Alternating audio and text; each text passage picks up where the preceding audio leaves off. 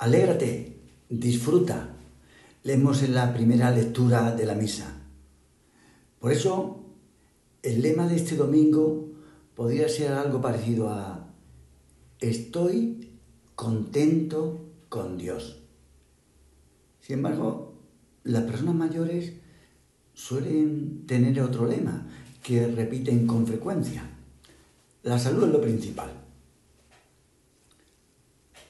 No es extraño que San Pablo dijera a los primeros cristianos, alegraos siempre en el Señor. Esta es la segunda lectura de la misa.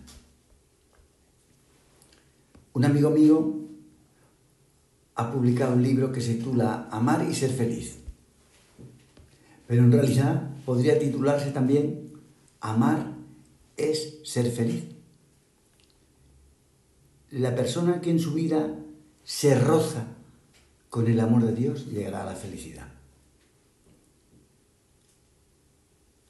Y esa persona que ha sido invadida por el amor de Dios, esa persona hace feliz a, a los que tiene a su alrededor. Estás jubilosos, nos repite el Salmo, porque el Señor está cerca. A veces nos preguntamos si el Señor estará contento de nosotros, y es bueno hacerlo así, pero también nos ayuda pensar si nosotros estamos contentos con Dios. Porque una de las cosas que más dificulta la santidad es el espíritu de queja. Por eso los santos han dicho y escrito que el que se queja no es buen cristiano. Eso lo decía San Juan de la Cruz. Pero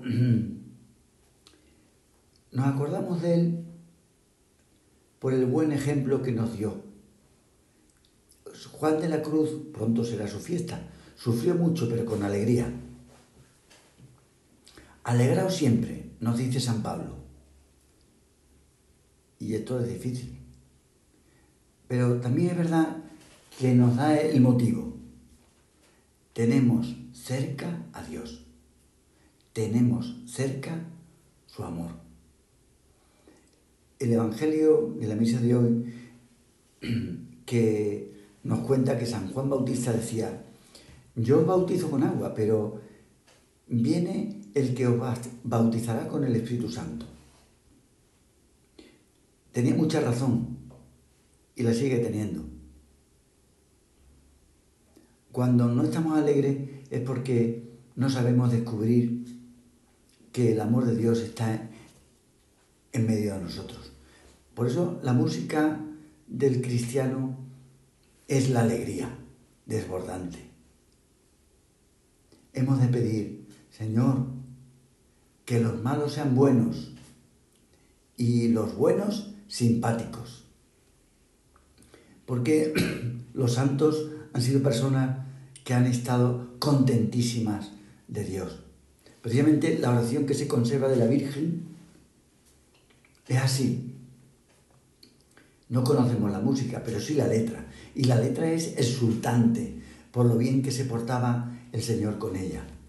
La oración de María es como el desbordarse de felicidad de un niño cuando recibe regalos. Todavía me acuerdo la expresión de mi hermana pequeña la noche de un 6 de enero, al verse rodeada de las cosas eh, que había deseado y gritaba, ¡Viva la Pepa!